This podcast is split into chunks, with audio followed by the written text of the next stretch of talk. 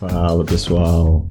Bom, finalmente chegamos ao final do nosso primeiro módulo completo da trilha de vendas. E dando uma recapitulada no que a gente viu até aqui.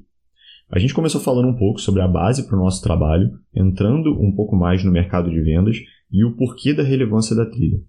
Depois, a gente falou sobre o funcionamento de um CRM, a importância da organização dentro do mesmo, em etapas do funil, para que os leads sejam bem geridos. E em seguida, a gente passou pela divisão do setor de vendas, trazendo o conceito de funil de vendas, papel de cada integrante, seja pré-vendedor, BDR, closer e como isso tudo funciona.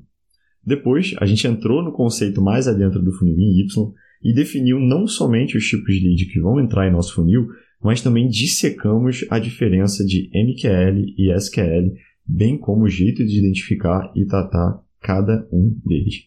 A gente entrou nas boas práticas de negociação, trazendo cinco fundamentos para uma rotina eficaz, antes mesmo de entrar dentro nos conceitos de gerenciamento de rotina, a matriz de priorização e algumas dicas para nós sermos produtivos em cada um dos nossos dias, ainda que de maneira diferente. A gente ainda entrou no funil mesmo de um exemplo da Pareto para explicar para vocês de forma mais tangível como é que funciona a passagem dos leads.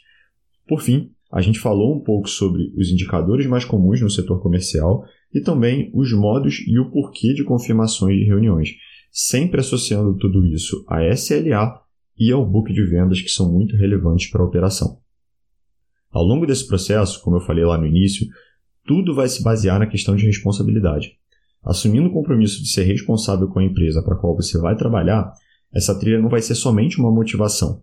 Aqueles passos que eu falei inicialmente, com base no livro que a gente trouxe aqui de exemplo da HubSpot, eles não vão ser somente um guia para que você seja um bom vendedor e entre muito bem no mercado de vendas, mas eles vão ser um guia básico para a tua evolução recorrente como pessoa mesmo, para você crescer, seja na área técnica, seja na área de liderança de outras pessoas. Essa evolução ela só vai vir com a manutenção dessa responsabilidade, bem como muita prática, muito treinamento, muitos erros, muitos acertos, muito no-show, muita comemoração de reunião, de comissão, muito fechamento.